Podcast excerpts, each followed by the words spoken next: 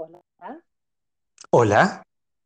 Hola, buenas, buenas. Hoy no puedo creer que ¿Cómo tengo una entrevista contigo. Muy Yo bien, muy tampoco lo puedo. ¿Cómo andas, Karina? bueno, muy bien. ¿Con quién estoy hablando en este momento? Quiero que te presentes antes de hacerte yo la presentación divertida que tengo para Bueno, vos. bueno. Yo me llamo Alberto Gerchunov. eh, mi profesión en la vida civil es abogado. Tengo 48 pirulos y hace Ujú, 15 años que estudio clown. Y mi nombre de Qué clown es. Parravicini. Me encanta Parravicini, me encanta. Este, la verdad que me estuve espiando en tu Instagram y me encantó la frase que dice, estoy feliz como una lombriz. Ah, viste, Me encantó la frase, me encantó. Bueno, yo Es te he ido a ver eh, ahí a, a tu obra, ahí en Espacio Aguirre, en Revuelto Gramajo, y la verdad que lo súper recomiendo porque me he reído, me dolían los cachetes. Así que este, y estas, y este podcast, digamos, es un poco lo que tiene que ver con jugar un poco con la escritura, porque mi, mi lugar se llama Escribir Activamente, y todo lo que tiene que escribir tiene que ver mucho con lo que pensamos, con la creatividad. Entonces viene la pregunta obligada, señor Parravicini, este, ¿de dónde surge tu nombre? Tu apellido, va, tu apellido sinceramente, falso. te, te cuento, en el primer año de, de clown, eh, se Ujú, hacían unos ejercicios para buscarle nombre al payaso. El clown es un payaso, ¿no? Y a mí me surgió Parravicini, no por, por eh, Florencio Parravicini, que fue también un artista y creo que también tenía ciertos dones eh, de adivinación, sino por la estación sí. de tren en el camino de, Constitución a Mar del Plata. Este, No, que no yo- lo conozco.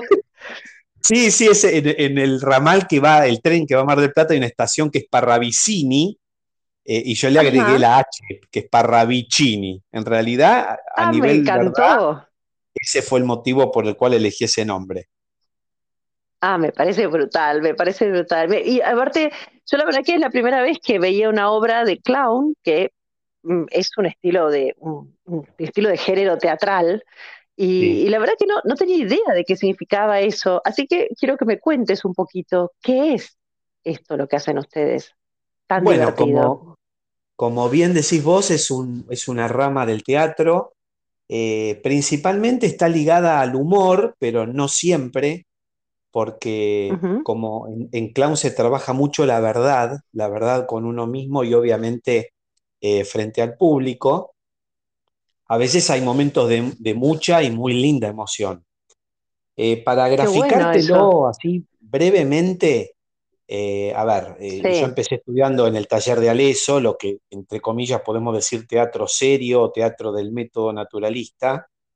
En, el te- en ese tipo de teatro vos tenés una cuarta pared y el público está, digamos, la cuarta pared divide a los actores del público, vendría a ser, ¿no? Si hay algún problema en una función que nos ha pasado, obviamente, se esconde lo que pasa y se sigue para adelante haciéndonos lo boludo como que está todo perfecto. Sí, En bien. clown, la cuarta pared está atrás del público. O sea, está el payaso, el público y atrás del público la cuarta pared. Lo que quiere Qué decir bueno. es que Qué cualquier bien accidente, graficado, sí, claro, este, bueno, eh, esto fue de, de- de- de uno de mis maestros, esta frase, eh, que creo que grafica lo que es el trabajo, con lo cual si hay alguna dificultad o algún problema, se abre con el público. O si hay O algún sea, impulso que, que- que tira el payaso y no, por ejemplo, no causa gracia, in- intenta causar gracia y no causa gracia, el payaso tiene que tomar ese impulso, rebotar, reconocer frente al público que fracasó y muchas veces ese reconocimiento genera la risa. Es como un ping-pong con co- el público. qué bueno, es porque es como un, como un chiste que no es tan bueno, o sea, como te reís de un- algo malo, pero termina siendo bueno al final, ¿no? O sea, el público es Exacto, cómplice, digamos, de ustedes. O exacto, sea, es la exacto. 50 parte de, de su show, digamos. Exactamente. Es, es un trabajo, por eso te decía, de, de mucha verdad y de aquí y ahora. Es lo que pasa en el momento, ¿no? Qué Eh, lindo. bueno, por supuesto que lo- los espectáculos que hay de clown eh, no son un caos, o sea, eh, parten de, de improvisación y, digamos, tiene como ciertos mojones, ¿no? Tiene un punto de partida Vos sabés que en la escena en un momento tenés que llegar a abrir la botella de agua, esa botella de agua va a mojar a otro payaso, el payaso se va a enojar y después se va a patinar cuando sale. Entre cada uno de esos mojones, nosotros tenemos la puerta abierta de salir a eh, jugar entre nosotros y con el público. Eso también es otra diferencia, no está todo 100% marcado, este, sino que bueno, hay, hay como mucho oxígeno entre mojón y mojón, hay mucha improvisación. Mucha improvisación, eso te iba a decir. Claro, respetando los tiempos del espectáculo, por eso decía que no es caos, no es cualquier cosa, pero eh, dentro de los tiempos del número uno siempre busca cositas nuevas, prueba, juega, pavea, pavea en el buen sentido. Está muy bueno. No, no, pues está buenísimo. Yo, a mí una pregunta, ¿por qué lleva una, una nariz roja? ¿Pues tienen frío? ¿Qué simboliza esa nariz? No, la nariz en, el mundo del arte es la máscara más pequeña que hay. Y al ser roja, eh, e, es un color, digamos, como que despierta emociones fuertes, ¿no? Eh, a ver, uno cuando, cuando ya el clown lo tiene metido en la, en, la, piel, como humildemente puedo decir que lo tengo yo, a veces podés hacer espectáculos de clown sin la nariz, pero generalmente eh, es como el código con el público de que vos podés darte ciertas libertades o que vos podés sacar tu parte más juguetona y ridícula a rodar. Es como que la necesitas como para hacerte, para hacerte sentir así, o sea, como sentirte clown de que eso es como una impronta, es como, no sé, llevar, eh, no sé, poner una montura a un caballo, pues si no, no te vas a subir, qué sé yo, es como que te empuja a llevar eso, ¿no? El tema de la nariz. No sé, me, da esa sensación de como, te activa. como algo que te, activa, esa es la palabra, te activa. Porque también tenés, tenés la peluca loca, qué sé yo, o sea, se necesita un poco esa locura, excentricidad para, para actuar, eso te suma, te, es como que yo digo que te, te potencia. O, claro, a ver, eh, sí, sí, sí, es así, es así, el vestuario te, te, te coloca la, la, la, la, postura, la peluca, algunos que usan, yo uso anteojos sinceramente míos porque si no, no veo, pero algunos se ponen anteojos, este, porque en realidad el trabajo del payaso, digamos, son como tres etapas, ¿no? Eh, a, veces es un poco ah, complicado. Ah, contame, contame. De, me divierte. De, contarlo en la teoría, pero uso poquitas frases. El, trabajo se divide como en tres etapas, ¿no? Vos tenés un estado cotidiano, que es el estado eh, en el que yo entro de volver de hacer las compras o de un día de trabajo normal en una oficina. este, eh, bueno, cuando ya te pones la nariz y empezás a entrenar, eh, del, cotidiano pasás a un estado a través de algún ejercicio, de algún disparador, que eso eh, en, nuestra jerga dice te coloca, ¿no? Como que no sos el mismo Alberto o la misma Karina que salió de la panadería. Estás como, como ya como, con la turbina prendida, con, el cuerpo disponible para jugar. Y después llegás, o sea, estábamos en eh, cotidiano, estado y delirio. El delirio es cuando ya el payaso está eh, haciendo crecer el material y se va por las nubes y juega y salta y cambia las voces. Y digamos, la, idea es retomar un poco esa capacidad de juego que todos, desde que terminamos la primaria, eh, perdimos y, y, adrede por una imposición social, familiar, eh, que, siempre ese tipo de fantástico. cosas se esconden, mm. ¿no? Bajo la alfombra. Acá sacamos todo de la alfombra, es al revés, no escondemos nada. Ay, qué lindo, qué lindo, porque vos sabés que yo cuando le digo a mis alumnos también, digo, eh, volvamos a jugar, y es como que te miran, ¿no? Cómo jugar, niño, eh, inmadurez. No, no, es, es eso lo que tenemos que hacer con la escritura, es un juego. Entonces me parece que, me parece que el tema del clown y el escritor en un punto nos parecemos. Yo quiero que ambos juguemos. Entonces, me parece que eso es a la hora de sacar lo, de ustedes en el escenario, yo quiero que lo saquen en una computadora, a mano alzada, en una hoja, no sé, en un boleto de colectivo, no sé, pero que escriban algo, ¿no? Eh, lo que me gusta mucho de ustedes, lo que hacen ahí en, arriba del escenario, ¿no? A la hora de actuar, es como que vi que se mueven en todo el escenario, ¿no? Es como que hacen la escena muy llamativa. Eso me, me gustó. ¿Y alguna vez se puede hacer eso, pero sin hablarlo? ¿El, el clown tiene que hablar o no? ¿O hay momentos no, que no necesariamente. hablar? No, no ah, necesariamente. Hay, hay números muy lindos, muy poéticos, donde el, clown no habla o habla en un idioma inventado. O, ¡Ay, qué divertido! O, sea, pero no, llega a ser mimo, no llega a ser mimo. No, no es mimo, no, no, son, son técnicas eh, muy diferentes, no, no, no, no, son primos muy lejanos. Son primos este, lejanos. Sí, yo no, yo no tengo conocimientos de mimo, te aclaro. Este, no, yo tampoco, por eso te preguntaba. Pero, pero, claro, pues muchas veces cuando a, gente amiga o conocido le decís algo clown y te dicen, ah, pero es mimo, no, es clown. O sea, mimo es mimo, clown es clown. Peras y manzanas, ¿no? Pero, es lo mismo la diferencia con el stand-up, porque nada que ver. O sea, es otra cosa. el son distintos. el stand-up es, un, es un humor, te diría, de escritorio y quirúrgico. Yo lo llamo mm. quirúrgico con, muy poquita experiencia que tengo en stand-up.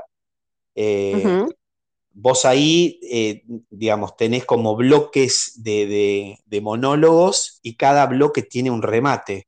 Y si vos no decís a veces una palabra del remate, no remata. Y si no remata, no, causa gracia.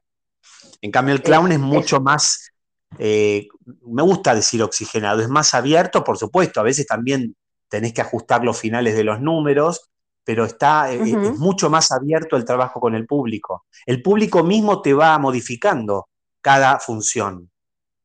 Es un, es, un eh, es un, diálogo con el público permanente.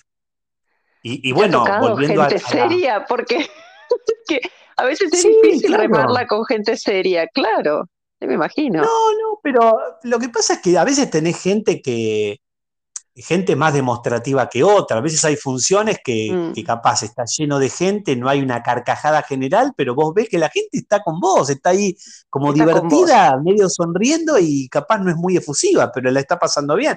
Y bueno, me ha pasado mm. también de, momentos que no la pasen tan bien, y ahí está el trabajo del payaso de reconocer cómo modificarse para volver a hacer empatía con el público. El público no es el culpable, el culpable ahí es el payaso y se tiene que hacer cargo. Mm. ¿Tenés un estilo Parravicini ya con este paso de los años o no? O sea, decís, bueno, este, soy así después de 10, o sea, tengo este estilo y me caracterizo por esto. ¿El, clown tiene un estilo pegado? Sí, Parravicini es muy sexual, muy macho, eh, va al frente, va, va, al frente y es una tromba. Te digo, eh, muchas veces, a veces con, los compañeros y los profes, eh, hablamos de, de qué cosas nos sorprende de nuestro payaso, digamos, no, no voy a caer, no es una esquizofrenia, eh, Parravicini soy yo, pero hay una parte mía mm. Que capaz en la vida civil está como, como bajo ciertos candados que, jugando con, con, el payaso salen, ¿no? Y, vos a veces decís, estas cosas yo no me animaría a hacerlas y, mi payaso sí las hace. Este, y es de ir al frente. Este, es muy corajudo y, si, si, tiene que salir primero en una situación, él sale aunque se estrole contra la pared, a matar o a morir sale. Eso es lo que te podría graficar. Me guste, como este, este podcast es un poco con el tema de la escritura, ¿cómo te preparas para actuar y, escribís el guion? ¿Usan una fórmula? ¿Empiezan con un disparador? ¿Cómo es eso? Eh, a ver, yo justo te contaba, eh, fuera de línea, off the record, que el año pasado, en, la escuela, este, en, Espacio Aguirre, donde yo estudio hace muchos años, que es la escuela de payasos, eh, generalmente los números de muestras eran siempre eh, sobre una idea de, bueno, a ver, Karina, ¿qué, ¿qué, te divierte jugar? Y bueno, ¿por qué no hacemos de vendedores? él es el vendedor garca y la embauca ella y después termina el embaucado porque nunca les entregó lo que compró. Eh, surgía siempre así. Y sobre las improvisaciones y todas las pasadas que hacíamos, en realidad no se escribía, uno tomaba notas como para, para digamos, eh, tenerlo presente, mm. claro. Pero el año pasado, eh, Marcelo Katz, que es nuestro profesor y el director de la escuela, nos propuso hacer trabajo de escritorio, escribir el número antes de probarlo. Qué bueno. fue una experiencia muy, muy linda, porque, eh, digamos, nosotros que, que, ya nos conocemos, que hay muchos que ya cursamos hace varios años, eh, es como que vos ya te podés imaginar, eh, bueno, hablo por, por mi experiencia, uno de los números que estoy haciendo ahora en Gramajo, que, que, lo hice pensando mucho en el payaso de este chico y en el mío. y sobre eso creamos, creamos una situación y empezamos a guionarla, como se guiona, eh, no sé, una escena. Una Eh, escena. sin- Ah, me, Claro. me parece y- bárbaro digamos, eso, porque Cuando vos escribís el guion, en un momento decís, bueno, y cuando él dice esto, juego de Parravicini. Entonces, eso quiere decir que es el momento que con una palabra o con algo, el otro va a empezar a irse al, al divague, ¿no? Al, al delirio, va a empezar a jugar eh, con las palabras, Mm. a hacer gestos, a correr por el escenario, pero... Y salieron muy buenas experiencias de eso.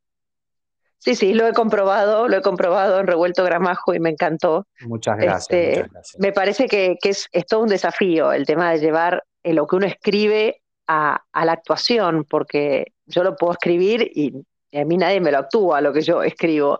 Y me parece que ese desafío, porque es, es, es, es difícil, a ver, escribir algo y después decir, bueno, a ver, lo llevo a la práctica, ¿no? Eso lleva mucho el tema corporal, como decís vos, la vestimenta, el gags, el, el cómo se va a mover por el escenario, ¿no? O sea, y en esas presentaciones que tenés que tener la energía y el entusiasmo en una presentación larga, ¿cómo haces? O sea, hay veces que, o sea, yo creo que es, a veces es, dif- es difícil mantener esa energía en el público, porque yo vi que revuelto el majo era pa, pa, pa, pa, o sea, era una energía tras otra y me parecía muy bien logrado. Y yo decía, ¿cómo hace para, lo tiene muy aceitado todo, ¿no? Porque tenés que involucrar a la audiencia en los actos, mantener eh, eso que no se corte, ¿no? Pues yo veía que nunca se cortaba el humor, o sea, todo era, todo era gracioso, o sea, todo, la verdad que la, la pasé Sí. súper bien.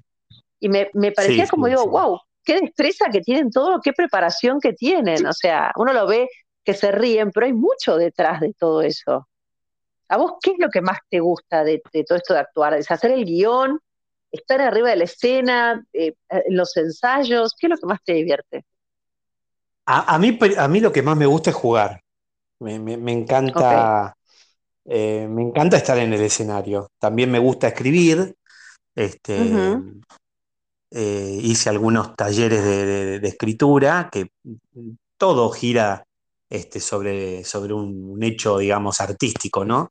Eh, es como Sí. que se, se, se, se, mm, se entremezcla todo.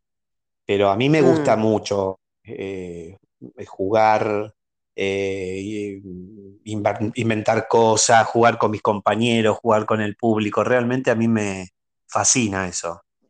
Y A no lo pierdo, mucho. Con el paso de los años No, no, no lo lo- pierdo. ¿Hace cuántos años que estás haciendo esto? Eh, y 15 años casi, desde que empecé, Ah, 15 años. Un montón. Sí, sí, mucho Estaba chusmeando ahí tu Instagram y veía tus fotos de, de- del comienzo y también me miraba también cómo fue, pasaste la época de la pandemia, ¿no? O sea, de ver esos videos tuyos a través de un monitor y, y sin embargo ponerle eh, onda y eh, hacer reír a la bueno, vos sabés que por, por motivos distintos, eh, yo había dejado más o menos tres años y justo en 2020 fue cuando decidí volver a la escuela, ¿no? Y justo nos, nos agarró la agarró pandemia y las clases así por Zoom, pero igual fue un placer hacerlas. Fue, fue muy Porque eso era una manera, todo el mundo necesitaba distraerse con algo. Yo creo que fue el auge de un montón de gente que sacó montón de cosas que desconocía y la pandemia sí, ayudó. ¿no? Tal cual, para Eh, mí era, el, el día de la clase, era el día esperado de la semana para, para, para, viste, para jugar un poco divertirse. y claro, claro. ¿Y este payaso continúa, este clown, no quiero decirle payaso, continúa en su, en su casa, Parravicini? A veces sí, a veces no. Sí, con mis hijas, sí, con mi mujer, sí, sí, sí, está siempre presente, sí, sí, sí. Incluso este, yo ya tengo una, un- una amistad con, con, con el director de la escuela y, y nos hemos visto por otros temas y me decía, ¿no querés volver a entrenar?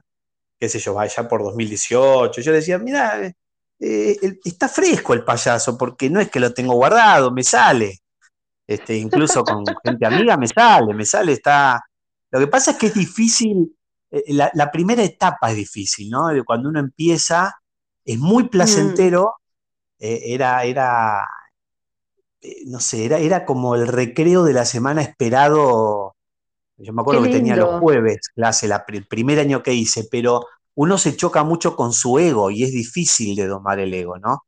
A veces cuando, qué buena. en- entre comillas, no te iba bien, que quiere decir que estás con un payaso que pasás, la rompe él, todo el mundo se caga de risa de lo que él dice y vos te quedás ¿Y vas pagando. vos? Y, y- Y es difícil entender que en realidad es un dúo y que a veces el que mete los goles es él y a vos te toca darles el pase para que él remate y para que él remate porque el público está festejándolo a él. Eso es muy difícil a veces de entender.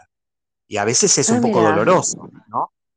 Pero bueno, ahora después de tantos años eh, te sale, como digo yo, el callo en la frente de, haberte estrolado contra la pared de cemento muchas veces, ¿no? Porque uno aprende mm. así. Este, entonces ahora te lo tomás más liviano, es como que bueno.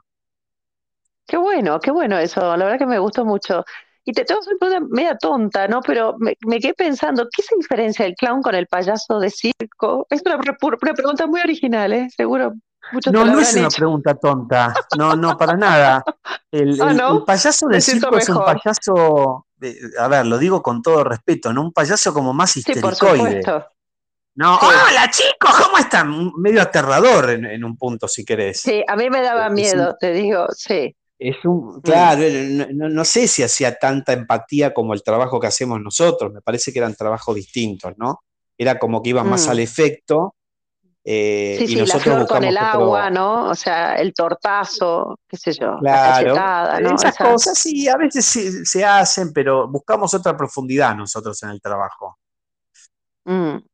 Vuelvo a decirte la, verdad, el hecho de no esconderte, de, de mostrarte a un mm. vulnerable. Es muy lindo el payaso vulnerable, ¿no? El, Ay, es muy este, lindo, sí, hay que, hay que ser vulnerable, sí, total, total. Está bueno, está bueno. Y aparte es un trabajo muy revelador para tu vida. O sea, es, un, es algo que hacer clown, eh, eh, yo por lo menos lo siento sano en mi vida.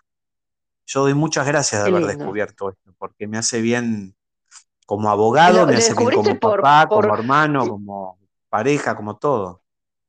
¿Lo descubriste de casualidad o ya te venía en tu mente esto de, ser clown?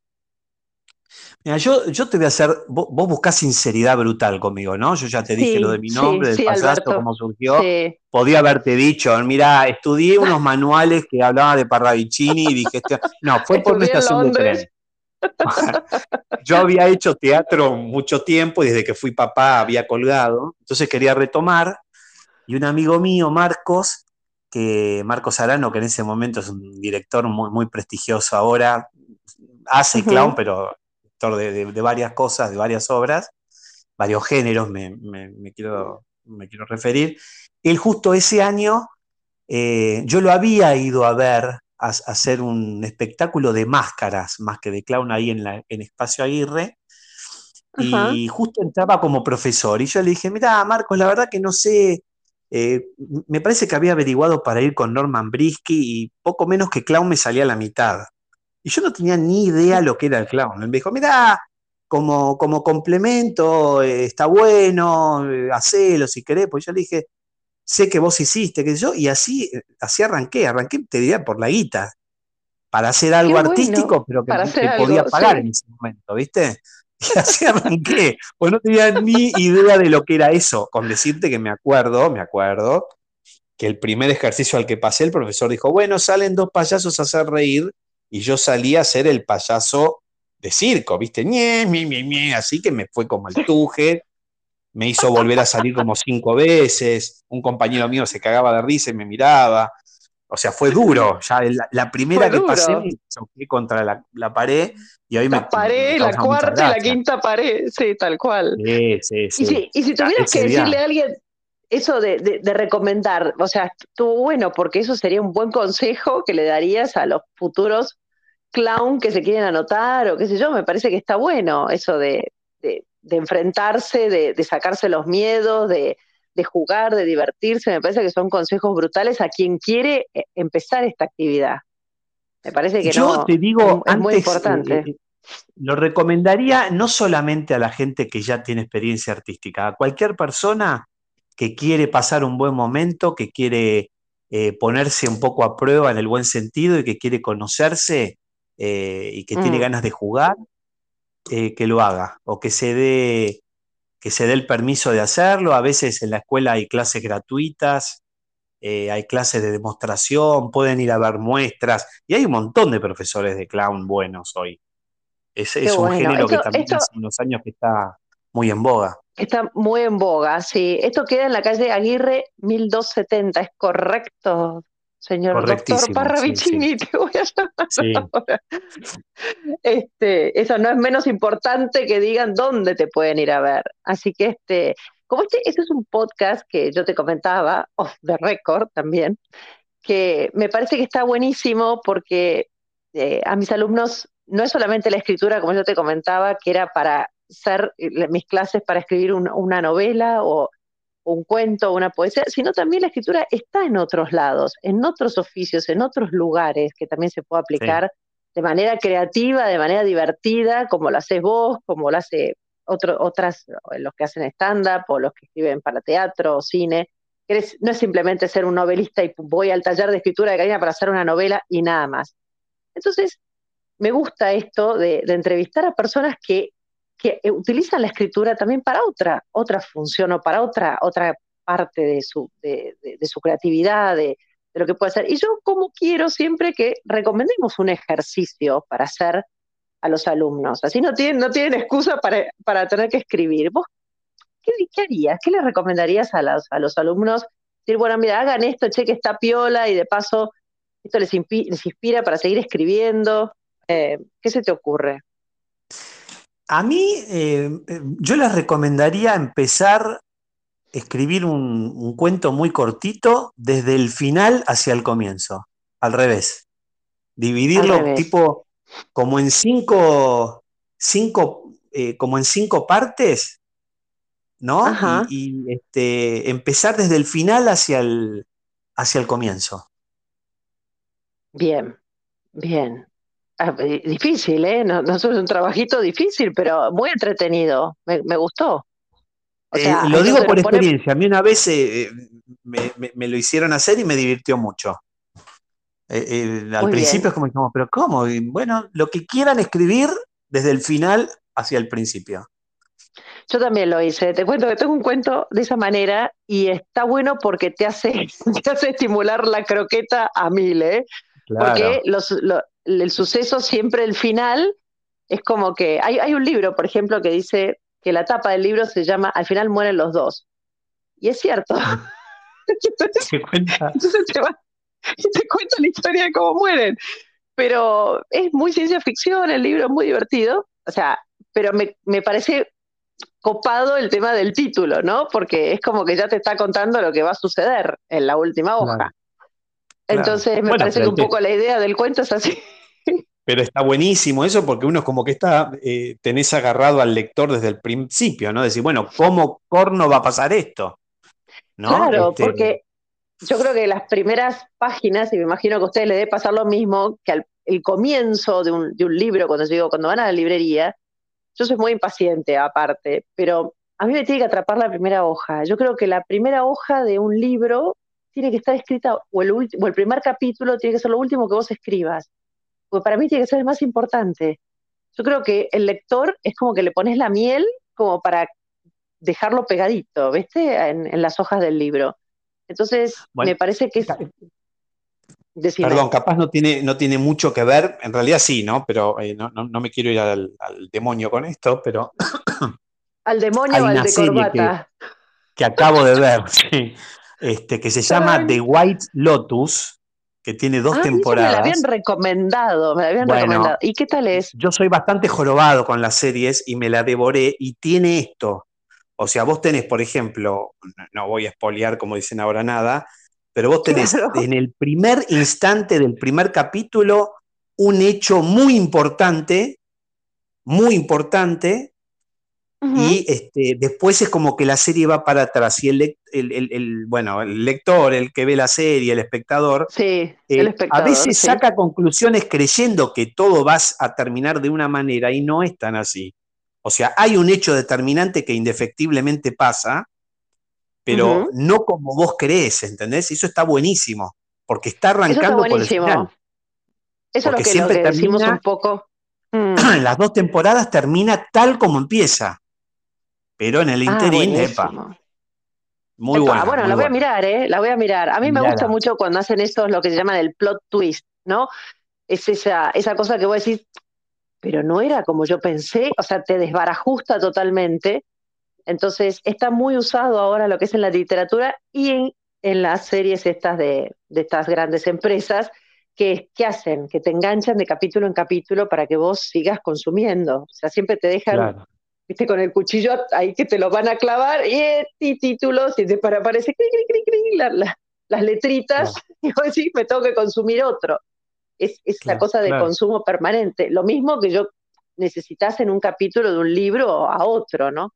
Así que este, la verdad que, bueno, es un poco así, pero la verdad que está bueno, está bueno, y me imagino que los sketches de ustedes también un poco enganchaban. Yo veía que revuelto gramajo, que es una comida que me encanta aparte, este, también enganchaban unos con otros, o sea, no se perdía esa, como yo te decía, esa, esa cosa, esa rutina cómica de, de una, o era como que era sin parar, Así que la verdad que el, show me ha encantado. Bueno, la última pregunta, ¿cuál ha sido el momento más memorable de tu carrera como clown? Que vos dijiste, acá la rompí. Uy, te dejé sin palabras, Parravicini, pero ¿qué pasó? memorable. Mira, eh, el año pasado hicimos una obra que se llamó Sapiens eh, en la escuela, eh, que me, me, ha dado muchas satisfacciones. yo estaba en en algunos números que, realmente me dio mucho placer hacer. Y aparte estaba en un momento muy juguetón del trabajo, este, así que sí, me, quedo con eso. A nivel clown me quedo con eso. La, obra del año pasado, si Dios quiere, vamos a tener una nueva que todavía no tiene título en, eh, para mayo, si Dios quiere, que estamos ensayando ahora arduamente. Me parece muy pero no tenemos nombre todavía. Ay, no tienen nombre. Bueno, pero entonces, pero va a estar en Espacio Aguirre, eso sí. Sí, sí, en Espacio Aguirre. Ahí, ahí y este... el, Instagram se llama igual. Igual yo voy a dejar todos los datos ahí. Se llama igual, se llama igual. Ahí está toda la info y, este, y ahí se pueden enterar todos los que estén interesados de todas las actividades, cursos, talleres y espectáculos. Bueno, me encantó charlar contigo, Alberto, me pareció brutal. Me encantó, me, divierte. No, me divierte muchísimo de, poder conocer personajes este, que hacen la vida más, más linda, más, más risueña y, divierten a un público que la verdad que en este momento nos hace bien reírnos. Así que te súper. No es poco eso, ¿no? No es poco. Eh, pasar un buen momento y, olvidarnos un poco de la realidad que, que nos asedia. Sí. Realmente. tal cual, tal cual. Bueno, gracias Alberto. Esto es Escribir Activamente. Yo soy Karina Batay y te agradezco un montón de haber estado en mi espacio. En mi espacio. Te agradezco y fue un placer. te mando un beso grande. Chao, adiós. Un beso enorme, gracias. Chao. Chao, chao.